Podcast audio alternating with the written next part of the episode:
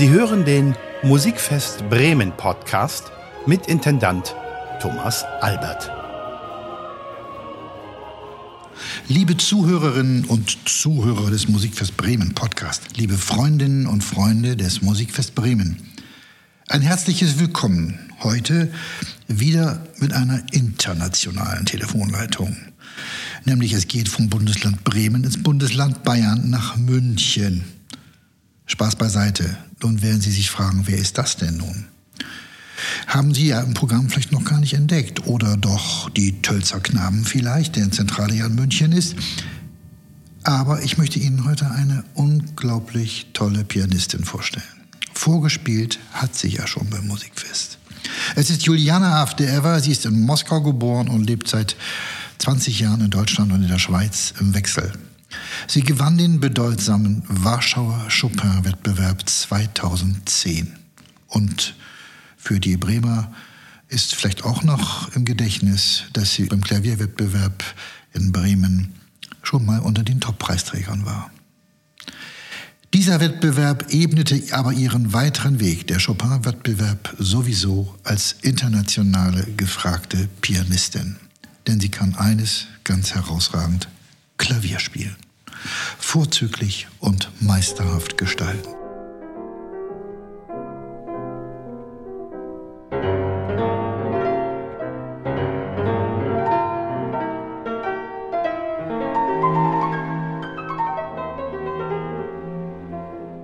In jedem Konzertsaal trifft sie auf ein begeistertes, konzentriertes Publikum und ihre vielen Engagements führen die aus Moskau stammende und jetzt ja in München lebende Künstlerin durch ganz Europa, die USA, Japan, Australien, also wie man heute so schön sagt, rund um den Globus.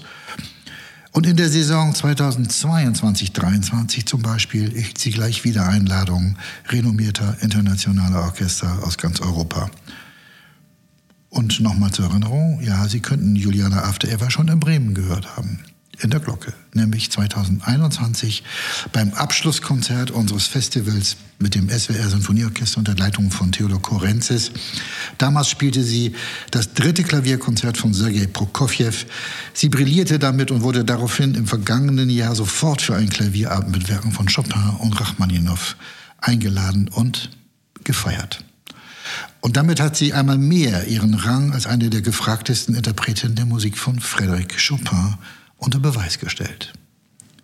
Mit dem Orchester des 18. Jahrhunderts, international natürlich auch bekannt als Orchestra of the 18th Century oder in der niederländischen Heimat als Orchestre von 18. EU, unter der Leitung seines Gründers, damals von Franz Brüggen, spielte sie beide Klavierkonzerte Chopins ein und trug zu der Sammlung der Aufnahmen der Goldmedaillengewinnerin und Gewinner des Chopin-Wettbewerbes zwischen 1927 und 2010 bei der Deutschen Grammophon bei. Ja, und wie gesagt, jetzt sagen wir Grüß Gott nach München. Liebe Juliana, ich freue mich, dass du am anderen Ende der Leitung bist. Wie geht es dir? Hast du Urlaub? Machst du vielleicht sogar Pause von ein paar Konzerten? Holst ein bisschen Luft? Wie geht es und was machst du zurzeit? Grüße zurück aus München nach Bremen. Äh, ja, ich freue mich sehr, auch äh, heute bei dem Podcast auch dabei zu sein. Ja, gerade jetzt gerade bin ich noch in München. Meine kurze Pause ist schon auch vorbei. Ich, morgen geht's richtig los. Ich fahre erstmal zu Klavierfestival nach Lissabon, dann nach La Roque d'Anteron, dann wieder nach Spanien und nach Finnland. Also es ist sehr viel sehr viel los. Äh, ja, die Pause hatte ich äh, jetzt im Juli. Die war nicht lang, aber sie hat mir sehr gut getan. Hab paar, paar Tage ohne Klavier irgendwie ausgehalten.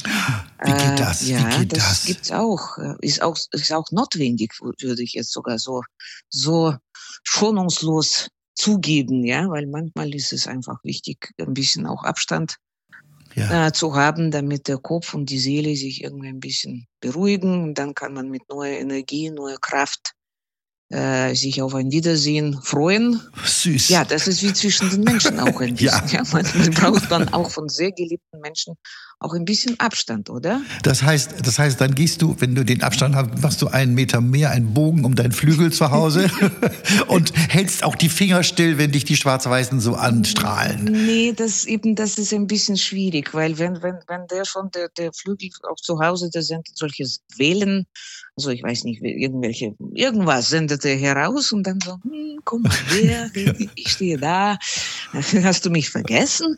Nee, also deswegen eigentlich am liebsten irgendwie weg von, von, von dem, von dem schwarz-weißen, ja, Kollegen äh, Lebensbegleiter sozusagen äh, oder Bühnenbegleiter, weil sonst ist äh, ja ein bisschen schwierig.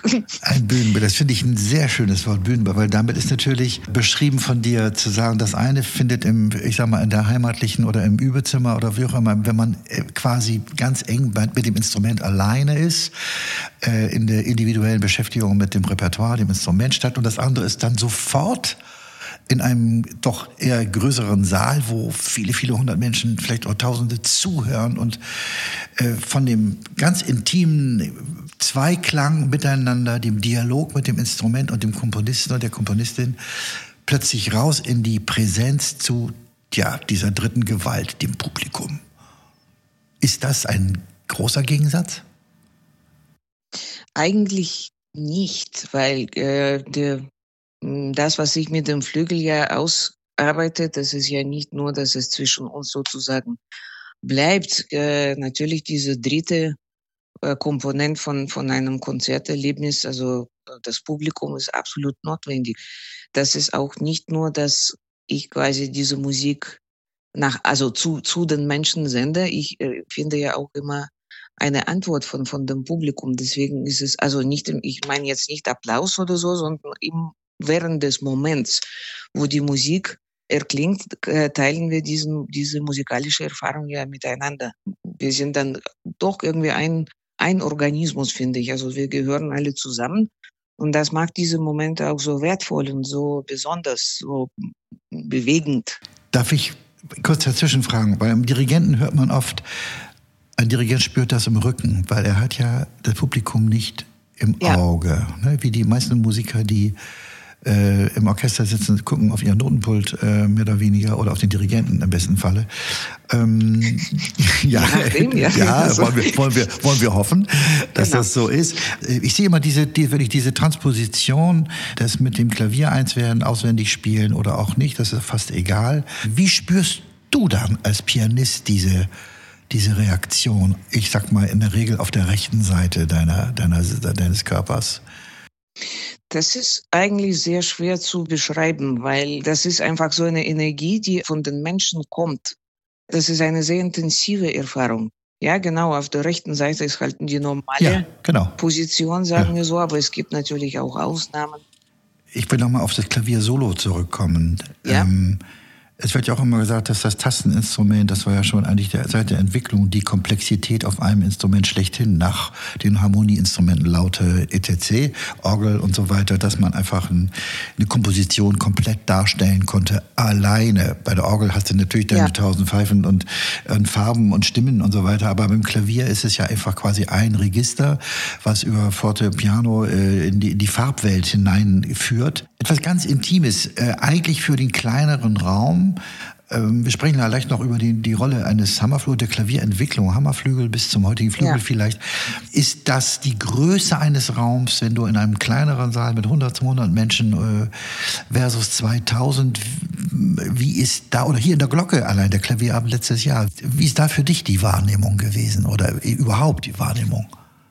Also natürlich, ich finde, dass Glocke äh, ein wahnsinnig inspirierender Saal ist. Natürlich durch, äh, ich finde die Größe, Akustik, also auch optisch ist es ein sehr, der ist groß und intim zugleich. Also der hat irgendwie so eine so optimale Größe, sagen wir so, weil das ist, man, man kann trotzdem irgendwie doch noch die Menschen in den letzten Reihen irgendwie sehen und auch spüren.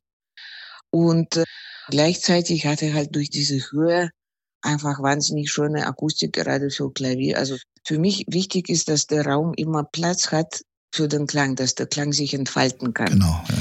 natürlich, wenn der, der Raum viel zu klein ist, auch mit dem modernen Instrument finde ich schon ein bisschen schwierig, weil dann hat der Klang einfach keine Möglichkeit, ja, sein ganzes Leben zu, zu, zu erleben. Ja, dann ist es ein bisschen, finde ich, ein bisschen komplizierter, aber trotzdem natürlich machbar und kann man alles selber auch ein bisschen am Instrument steuern, also auch die Farben und, und so weiter. Aber natürlich, wie gesagt, ich, für mich auch Glocke, wie du das schon angesprochen hast, hast auch, hat auch diesen, diesen, diese schöne Erinnerungen, weil das war eine der ersten größeren Sälen äh, in Deutschland, in denen ich gespielt habe, da beim äh, Bremer Klavierwettbewerb.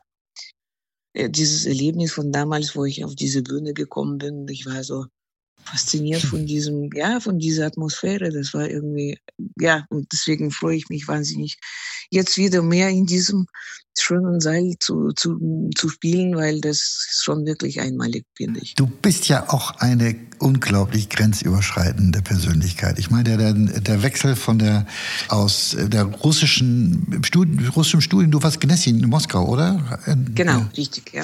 Und hast dann in, in Moskau die Studien komplett gemacht oder wie hat sich das entwickelt? Es gibt ja in Russland diese spezielle Musikschule, genau. wo man mit fünf äh, kommt. Also ich war auch fünf, als ich angefangen habe habe und dann quasi den Abschluss mit 18 macht und dann geht man entweder ins Konservatorium, also in die Hoch Musikhochschule. Also ich, ich war 13 Jahre bei meiner Lehrerin, die ich sehr, sehr geliebt habe, die ein Mitglied meiner Familie war, kann, kann ich so sagen, äh, hatte ich großes Glück, weil sie mir diese Begeisterung für Musik, diese generell diese Suche in der Musik irgendwie, die hat sie selber gelebt. Schön und hat mir auch weitergegeben. Und dann mit 18 bin ich äh, in die Schweiz gegangen, nach Zürich. Okay.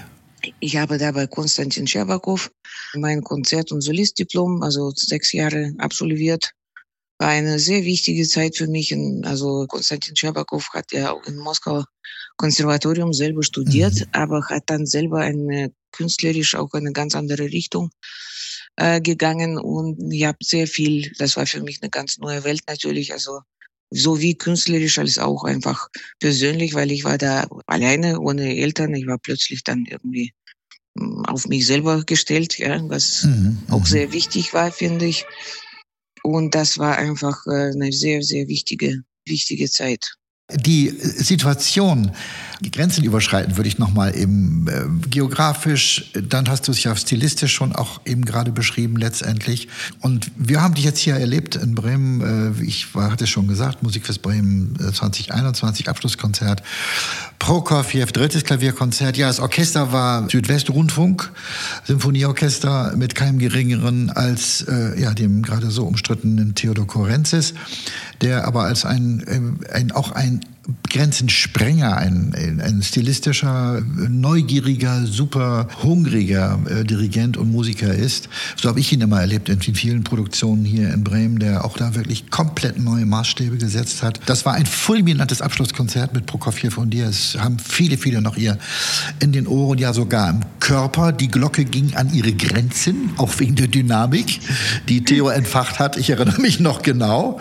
Und dann hast du darauf den äh, Klavierabend Abend gemacht äh, im letzten Jahr, ich sagte es, und jetzt kommst du mit den Chopin-Konzerten. Das ist ja sozusagen sowas wie eine Art Passport seit 2010. War das vorher auch schon so, die große Liebe zu diesem französisch-polnischen Virtuosen? Äh, ganz kurz, ich habe in der Tat einen sogenannten Chopin-Passport. Nein. Das wurde mir doch, das mhm. wurde mir als ein, also als, als Teil meines äh, goldenes Medailles sozusagen. Ach, ich hatte, ich bin tatsächlich ein äh, Bürger von Chopin-Land, äh, den haben, glaube ich, nur die Gewinner bekommen. Das ist nur eine sehr limitierte Ausgabe von diesem Pass, aber ich besitze den, also Chopin-Pass, genau.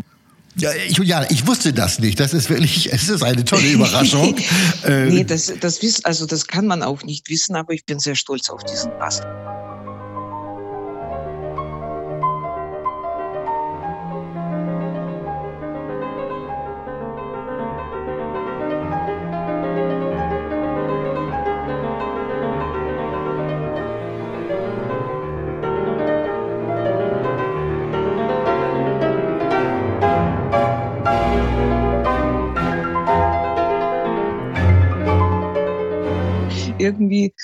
Muss ich gestehen, mein Weg zu Chopin war schon sehr lang.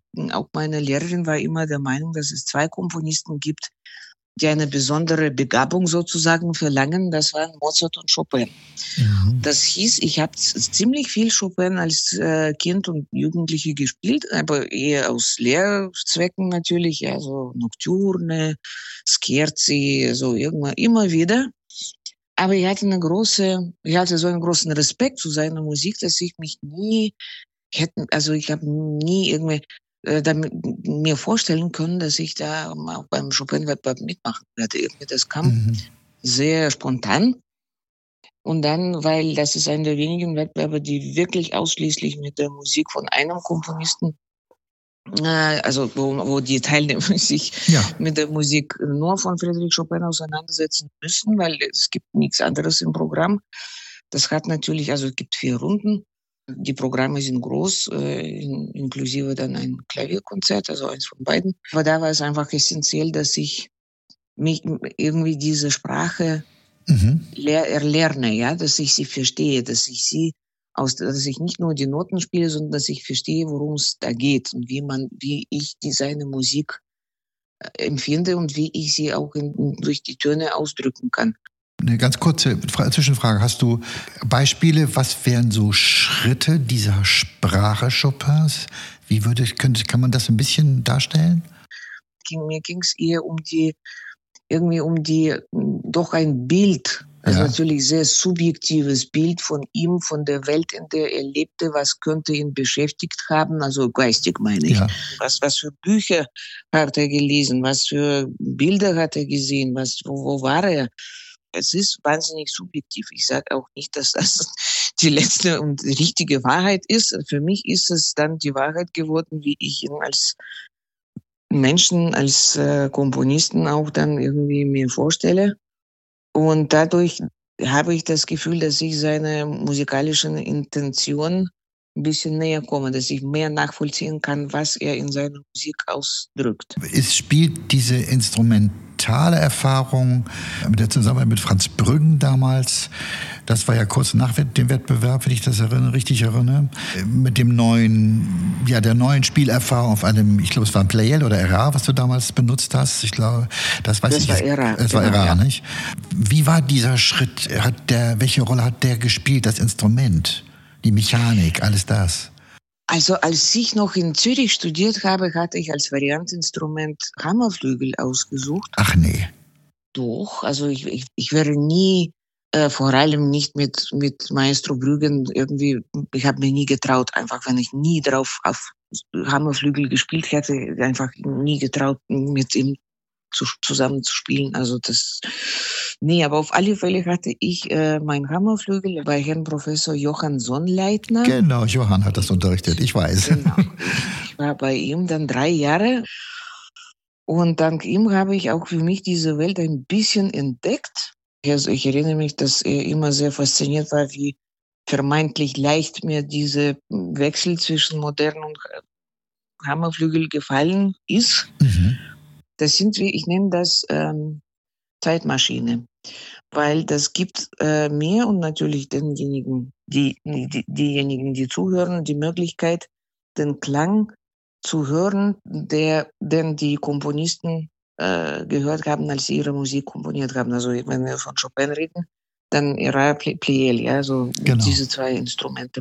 Und das ist so wunderschön, weil das gibt, genau das gibt mir auch eine Möglichkeit, ein bisschen näher an seine Musikwelt, also an seine Klangwelt noch präzise zu sein, ranzukommen, weil natürlich Hammerflügel ist noch ein ganz anderes Instrument im Vergleich zu den modernen Flügeln.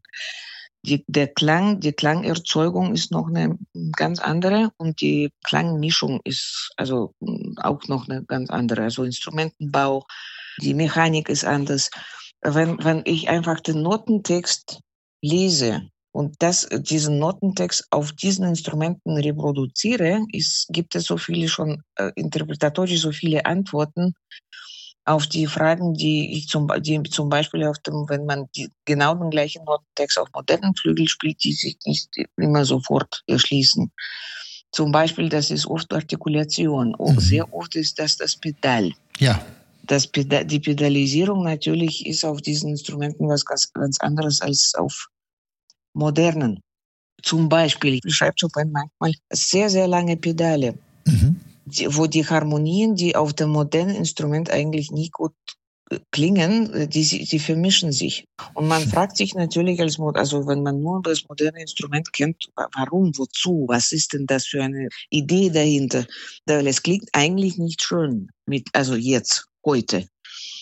Und dann natürlich stelle ich fest, das ist so ein Klangeffekt, der auf diesen Instrumenten ganz anders war. Das ist eine ganz andere Tönmischung oder Obertöne-Mischung äh, sich ergeben hat, die einfach einen ganz schöne, schönen Effekt, konkreten Effekt hat. Also zum Beispiel, manchmal ist es irgendwas so wie im Nebel, ja, so das ist, das hat immer irgendeinen Hintergrund. Und dann habe ich festgestellt, dass man diese Effekte auch auf einem modernen Instrument äh, eigentlich herstellen kann, wenn man genau weiß, was man sucht. Okay. Zum Beispiel, also jetzt äh, rein physikalisch gesprochen, zum Beispiel, dass man auf dem modernen Instrument das rechte Pedal nicht bis zum, also bis zum Boden drückt, sondern nur ganz wenig. Okay. Weil die Dämpfer halt anders in andere Position gebracht werden, wird auch der Klang etwas dünner. Also es wird dann nie so voll wie auf dem vollen Pedal. Und da kann man auch schon spielen, dann kann man ein bisschen anders wechseln, wo die Bässe dann quasi drin bleiben Harmonien wechseln. Also das, das gibt, wenn, wie gesagt, wenn man weiß, was man sucht, kann man es auch in modernen, auf dem modernen Instrument finden. Und das ist, finde ich, eine unglaubliche Bereicherung. Das klingt, äh, das klingt sehr überzeugend, wie du es beschreibst, also auch für einen Geiger, der Klavier Nebenfach hatte. Ich gebe es ja zu, aber das Faszinosum dieser, dieser, du hast es eben als Zeitmaschine beschrieben, das Faszinosum wirklich, die, die Instrumente haben sich ja auch in, den, in diesen Jahren, sagen wir mal, zwischen 1750, äh, man muss das immer bedenken, dass es den Tangentenflügel schon zur Zeit äh, Bachs gab, oder Ende ja. seines Lebens. Man kann das ja wunderbar im Instrumentenmuseum, das kann ich also allen Zuhörern und Zuhörern nur empfehlen, einfach mal ein Instrumentenmuseum, wenn man in Berlin ist, zu besuchen. Da gibt es diese wunderschönen Instrumente, äh, einfach mal zu sehen und man kann sie auch äh, natürlich nicht selber berühren, aber an Klangbeispielen hören. Dann sieht man, äh, wie, was Juliana gerade beschreibt, diese Zeitmaschine funktioniert und die Instrumenten Typenwechsel alleine von Mozart bis zur Beethoven-Zeit. Du nanntest eben Erard Pleyel. Äh, das ist ja der große französische Klavierbau der Mitte des 19. Jahrhunderts, der dann ja. ja wirklich revolutionär war letztendlich. Aber dann hat man diese komplett französische Klangfarbe nochmal dazu, die ja auch nochmal eine große Rolle spielt in der Ästhetik dieser musikalischen Handschrift und Klangwelt von Frédéric Chopin. Jetzt hast du damals, ich komme nochmal auf diese äh, Zusammenarbeit mit Franz Brüggen zurück. Hast du ihn in Zürich kennengelernt? Also er hat ja viel mit der Turnhalle dort gearbeitet. Nein, ich habe ihn äh, zum ersten Mal persönlich tatsächlich in Warschau, das war 2012. Ah, okay. Äh, habe ich ihn persönlich zum ersten Mal kennengelernt. Natürlich äh, habe ich seine Aufnahmen immer also richtig vergöttert, weil ich finde irgendwie die Art, diesen, für mich war es so eine erfrischende Art zu musizieren, ja, dass man plötzlich irgendwie auch was Tempi betrifft, diese ganz andere tatsächlich auch Artikulation, das war irgendwie, das war so schön. Für mich war es ein komplett neuer Zugang, ja, zu der Musik, die ja so wie Beethoven, also Haydn und so, wo man, die man, die man kennt und plötzlich ist es was ganz anderes. Das Verrückte bei Franz ist ja nur noch ein kleiner Einschub äh, aus meiner persönlichen Schublade. Ich war ja Gründungsmitglied äh, seines Orchesters 18. Jahrhunderts seiner Zeit und ich weiß noch, wir saßen auf einer Tour bei brandenburgischen Konzerten durch Europa zusammen im Bus. Das war damals noch so. Und dann sagte er, Thomas, machst du mit? Hast du Lust mitzuspielen? So und so. Und sagte dann, ich komme ja von der Blockflöte. Du magst es nicht glauben, aber ich glaube, ich die Welt braucht mich als Dirigent. Ich habe es jetzt mal ein bisschen frei übersetzt, äh, weil ich will die Dimension meines quasi Monoklangs, er hat ja auch ganz viel technische ja. Musik gemacht mit seinem Instrument, ja, auch mit Stimme weiß, gleichzeitig, ja. aber er wollte diesen Rahmen komplett sprengen und seine, ich glaube, die komplette Bildhaftigkeit der Klangwelten anderer Komponisten umsetzen und hat von diesem Orchester geträumt. Und was das Verrückte ist ja an dieser Warschau Connection, dass er relativ früh mit in, regelmäßig im Sommer in Warschau Konzerte gemacht hat im Chopin Festival, klar, und dann mit den Preisträgern auch dort zusammengekommen ist und dann, nachdem sie dann ihre auf ihren den normalen modernen Instrumenten der Zeit dann jeweils ihre, ihre Preiskonzerte gespielt haben, dann sehr oft Konzerttourneen gemacht und Konzerte. Und so kam es auch zu eurer Zusammenarbeit, richtig? Äh, genau, also wir, mm, wir wurden zum, mm, also zum Festival, Chopin Festival eingeladen. Natürlich, sagen wir so, ist nicht alle Kollegen, also Pianisten, Kollegen spielen gerne auf ähm, historischen Instrumenten. Aber es gibt ein, natürlich einige, die das äh, mag. Zum Beispiel, ich habe auch äh, fantastische Konzerte äh, auch in, in, während des Festivals dort erlebt, wo Marta Argerich Beethoven-Konzert ähm, oder Maria Pirisch äh, äh, mit Franz Brüggen und einem Orchester gespielt haben. Also das waren wirklich einmalige Konzerte, die ich nie vergessen werde. Und dann tatsächlich äh, haben wir haben wir die ein, Konzert und die Aufnahme gemacht in Warschau im Lutoslawski Studio. Was ich faszinierend finde, dass äh, Franz Brüggen zu diesem Zeitpunkt schon zigmal die Chopin-Konzerte hm, eingespielt und in den Konzerten dirigiert hat. Nichtsdestotrotz diese Neugierde, die er wirklich hatte, er hat immer jeden Stein nochmal umgedreht. Er hat mhm. noch jede Phrase auch im Orchester nochmal irgendwie so ausprobiert. Wirklich diese Suche, die einfach nicht nicht aufhörende Suche, die war, die war so inspirierend.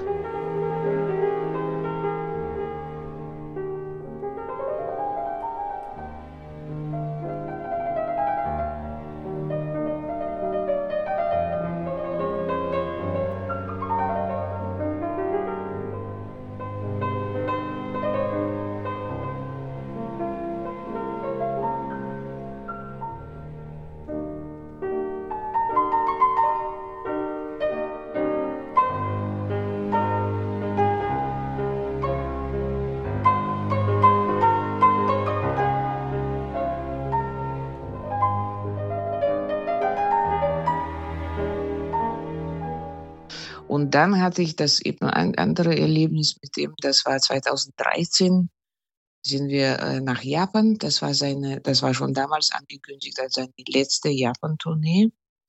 Äh, dann kam ein auch ein anderer ERA-Flügel, aber von Edwin Boeing. Mhm, Enschede, ja, unser Freund. Seit Jahren lief, beliefert er uns. Mhm, Habe ich schon gehört, ja. ja, dass es dieses Mal auch genau. äh, sein mhm. Instrument sein wird. Und ja. der hat natürlich, also die, wie er die Instrumente pflegt. Also der Flügel ist ja in Japan angekommen, dann stand er ewig bei Zoll, weil natürlich alles schwierig mit Elfenbein und so weiter. Und ich war bei dem Moment da, wo der Flügel äh, in diesem Kasten ankam und äh, er den rausgeholt hat und den ersten Akkord gespielt hat. Und der Flügel war absolut perfekt. Ihm hat nichts gefehlt, er hat nicht, nichts an Stimmung verloren, der war gute Laune. Ja. und das zeigt einfach wirklich diese unglaubliche Meisterschaft von äh, Erding, einfach, dass er, dass er diese Instrumente so behandelt, dass sie auch nach so einer Reise und nach so einem langen Warten, dass es ihm trotzdem noch gut geht. Ja, für mich werden diese, die, natürlich diese Aufnahmeperiode und dieses, diese Konzerte in Japan einfach für immer bei mir in meinem Herzen bleiben. Das war, ich finde, dass er, dass hm, Franz Brüggen so inspiriert und inspirierend war. Und das hat er so gerne mit anderen Menschen um ihn herum geteilt. Du beschreibst das so unglaublich schön, weil das ist, äh, also als Hörer oder in Proben, ich habe das oft erlebt oder auch äh, in Konzerten mit ihm, ähm, mit ihm auf der Bühne zu interagieren. Ne? Das ist ja, das kennst ja. du ja auch dann äh, noch viel, viel besser. Aber selbst in Kammermusik wie eine brandenburgischen Fünften oder sowas, wo er damals auch die Traversflöte ja. gespielt hat, das äh, mit Leonhard und so weiter, das war, wir waren solist, mhm. solistische Besetzung. Das ist, das ist dann eine, der hat eigentlich in jeder Form, und das ist ja auch das Phänomen eurer Aufnahmen, der beiden Chopin-Konzerte, das ist diese ungeheure kammermusikalische Subtilität im Umgang mit Klangkörperorchester und mit Klangkörperflügel. Das ist nicht ein Takt, eine Note ohne ein beseeltes Hinhören, Wahrnehmen voneinander, wie ich das bei diesen Konzerten noch nie gehört habe. Ich kann also nur allen äh, Zuhörern und Zuhörern, die jetzt diesem Podcast, äh, ich hoffe, genauso spannend folgen, wie ich diesem Gespräch mit dir, liebe Juliana, auch äh, folge und dabei bin, dass ist, geht sowas von unter die Haut, was da an, äh, was einem, an, an dem, was du beschreibst, was in dieser wirklich legendären Aufnahme dieser beiden Klavierkonzerte von dir mit dem Orchester des 18. Jahrhunderts und Franz Brüggen dokumentiert ist. Und ich würde am liebsten noch eine Stunde mit dir weiter plaudern, weil es so unglaublich interessant ist, was du zu erzählen hast. Aber ich habe eigentlich nur noch zwei, zwei Punkte, wenn ich da eben das so beschreiben darf. Was ich so unfassbar faszinierend finde, wie du mit dem Gestus eines in der klassischen Ausbildung heute komplett fehlenden Momentums umgehst mit der Improvisation. Das ist das, wir wissen es ja aus der Biografie von Ludwig van Beethoven, dass er natürlich seinen Kontrapunkt konnte. Das hat er als 13-, 14-Jähriger schon drauf gehabt und er konnte improvisieren wie ein Weltmeister. Das weiß man. Wer macht es denn? Und du stellst dich hin und spielst diesen Chopin, als wenn du ihn im Moment improvisierst. Hast du da einen Schlüssel? Hast du einen, einen Schlüssel in der Hand, äh, dieses Wunder zu lüften?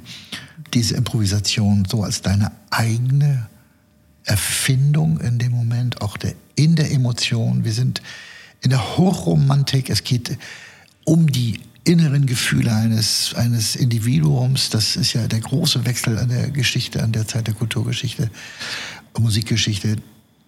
Wie erklärst du dir das? Wie machst du das? Also erst erstmal vielen Dank für, also für deine Worte, weil ich muss ganz ehrlich sagen, Improvisation ist das, was ich eigentlich, also jetzt im klassischen Sinne, das ist was ich überhaupt nicht kann. Das dazu stehe ich auch. Also ich bin sowas von, nee, irgendwie komponieren und improvisieren, das ist leider nicht das, was ich gerne tue, weil ich es nicht kann. Ja, so ganz, ganz einfach. Natürlich, ich bin immer fasziniert von generell von dieser Idee, von das Komponisten erstmal erstmal überhaupt quasi Improvisatoren waren und dass es einfach irgendwann mal in den Sinn gekommen ist, sie auch aufzuschreiben, ja, so ja. einfach, und so ja. sind auch die viele, also von Bach, die, die eigentlich jedes Prelude auch im wohltemperierten Klavier ist ja nur so ein Vorspiel sozusagen zu der Fuge, also Warm-up, exactly. aufwärmen. Ja, ja. Das ist keine, kein, also kein, eigentlich kein musikalisches Message jetzt also dahinter, ja. Das ist nur sich in die Stimmung versetzen sozusagen. Und äh, tatsächlich von Beethoven sprechend, äh, ich habe vor ein paar Jahren diese wahnsinnig schöne, aus meiner Sicht, dieses geniale, vielleicht eine der wenigen Beispiele von Beethoven, diese Phant berühmte Fantasie G-Moll, gespielt. Von vielen sehr, so gerade so Theoretikern nicht sehr gemocht, weil ja, das ist, das ist schlechte Musik. Ich finde, das ist ein, ein von den wenigen Beispielen, wo wir wirklich wissen, in welchem Stil, in welche Richtung Beethoven überhaupt improvisiert hat, weil bei, bei Mozart haben wir noch die Fantasie, ja, so Richtig. auch die D-Moll-Fantasie, ja, genau. haben wir C-Moll-Fantasie zu den, zu den Sonat, C-Moll-Sonate. Also da haben wir schon ein paar Dinge, wo wir das ungefähr abschätzen können, bei Beethoven gar nicht. Außer diese Fantasie. Und natürlich gerade auch Chopin und Liszt, also diese Generation auch noch, die konnten das auch. Und Chopin hat scheinbar wahnsinnig viel improvisiert. Äh, das, was wir haben, ist nur das, was er aufgeschrieben hat. Aber seine Schüler und ein paar Leute, die halt äh, also ihn bei, am Klavier erlebt haben, haben oft gesagt, dass er einfach oft äh, improvisiert hat. Und gerade auch deswegen zum Beispiel gibt es ja einige Versionen von den, von den gleichen Stücken, Richtig. gerade von langsamen Stücken wie Nocturne und so weil er halt auch bei jedem Studenten irgendwas anderes reingeschrieben hat. Und ich glaube, diese Freiheit im Ausdruck, diese Kombination von klarer Struktur, weil da ist Chopin eigentlich wahnsinnig klassisch, der schaut da wirklich auf Mozart, Bach. Und in der Struktur ist es sehr klassisch. Dass diese Kombination zwischen Klassik, klassische Form, diesen sehr freien Moment, äh, eben diesen improvisationsartigen Moment in seiner Musik, ich glaube, das macht diese besondere doch Schwierigkeit, finde ich, von seiner, seiner Kunst. Bei Höhepunkten der musikalischen Literatur, wenn ich an dieses Konzert von dir am Donnerstag, den 24. August, liebe Zuhörerinnen und Zuhörer, um 20 Uhr in unserem großen Saal im Konzerthaus Glocke in Bremen, sind wir bei Juliana After Ever. Ich habe es genossen, liebe Juliana, mit dir diesen Austausch machen zu können, diese Reise über die Tasten und durch die Konzertsäle und deine, vor allem deine wunderbare Lebensgeschichte bis hierhin. Bremen hat die große Chance, äh, dich ein drittes Mal dieses Jahr zu erleben mit dem Orchester, eben genau diesem Orchester des 18. Jahrhunderts und Klammer auf. Ich kenne ja viele von den Kolleginnen und Kollegen noch, äh, es ist natürlich überall Generationswechsel, aber es sind noch, äh, noch einige aus der ersten Generation dann auf der Bühne, die sich sicher noch äh, an dich und diese Zeiten erinnern. Äh, Klammer zu. Der Flügel aus der berühmten Sammlung von Edwin Berger aus Enschede, ein Errar aus dem Jahre 1849, tiptop restauriert und voll funktionsfähig. Die musikalische Leitung Konzertmeister Jakob Lehmann. Das Ganze, wie gesagt, ein für mich einer der vielen, vielen, aber äh, ein ganz besonderer äh, Punkt und Höhepunkt unseres diesjährigen Festivals. Und zum Einstimmen kann ich nur empfehlen, ähm, einfach mal reinhören in diese unfassbar schönen Aufnahme von Juliana Avdeeva und mit äh, dem legendären Freund und Förderer, Dirigenten, Musikliebhaber, Könner Franz Brüggen, der uns ja vor einigen Jahren auch schon verlassen hat, aber mit seinem Orchesterklang, der eben dem, was du fürs Klavier beschreibst, total entspricht, ein ebenbürtiger Partner ist. Damit werden wir dich erleben hier und zum Einstimmen, wie gesagt, zweiter Satz F-Moll, Gänsehaut pur. Ich danke dir sehr, sehr für dieses wunderschöne Gespräch. Wünsche dir einen schönen Start in die neue Saison, kann man dir so sagen, mit, den Reisen nach Lissabon ja. und nach ins berühmte Mekka des Pianos nach Le Roc d'Enterrand, zu den Kollegen nach Frankreich. Und wir freuen uns riesig auf unser Wiedersehen am Donnerstag, 24. August bei Musikfest Bremen.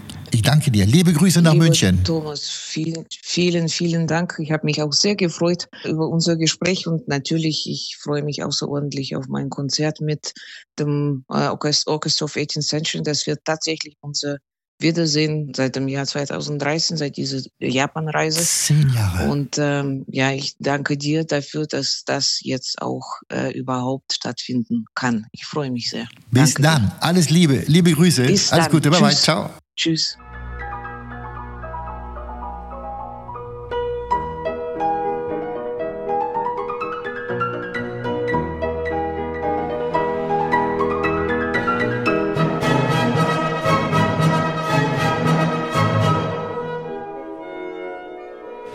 Ja, liebe Freundinnen und Freunde des Musikfest Bremen und auch vielleicht dieses Podcasts, herzlichen Dank für die Aufmerksamkeit. Ich hoffe, Sie haben auch äh, wieder etwas mitnehmen können aus den Gedanken und Überlegungen, die dann die Künstler ja selber äh, mitteilen in dieser Gesprächssituation. Und ich würde mich natürlich freuen, wenn wir uns auch bei dem Konzert wiedersehen, mit unserem Team und Ihnen genießen, was dann mit dem Chopin-Flügel und dem Orchester des 18. Jahrhunderts Juliana Afdeeva dann auf die Bühne der Glocke zaubern wird. Ich äh, würde mich natürlich auch freuen, wenn Sie uns gewogen bleiben hier bei dem Podcast und wir uns an dieser Stelle auch wieder treffen würden. Bis dahin Ihnen noch einen schönen Tag. Ihr Thomas Albert. Sie hörten den Musikfest Bremen Podcast mit Intendant Thomas Albert.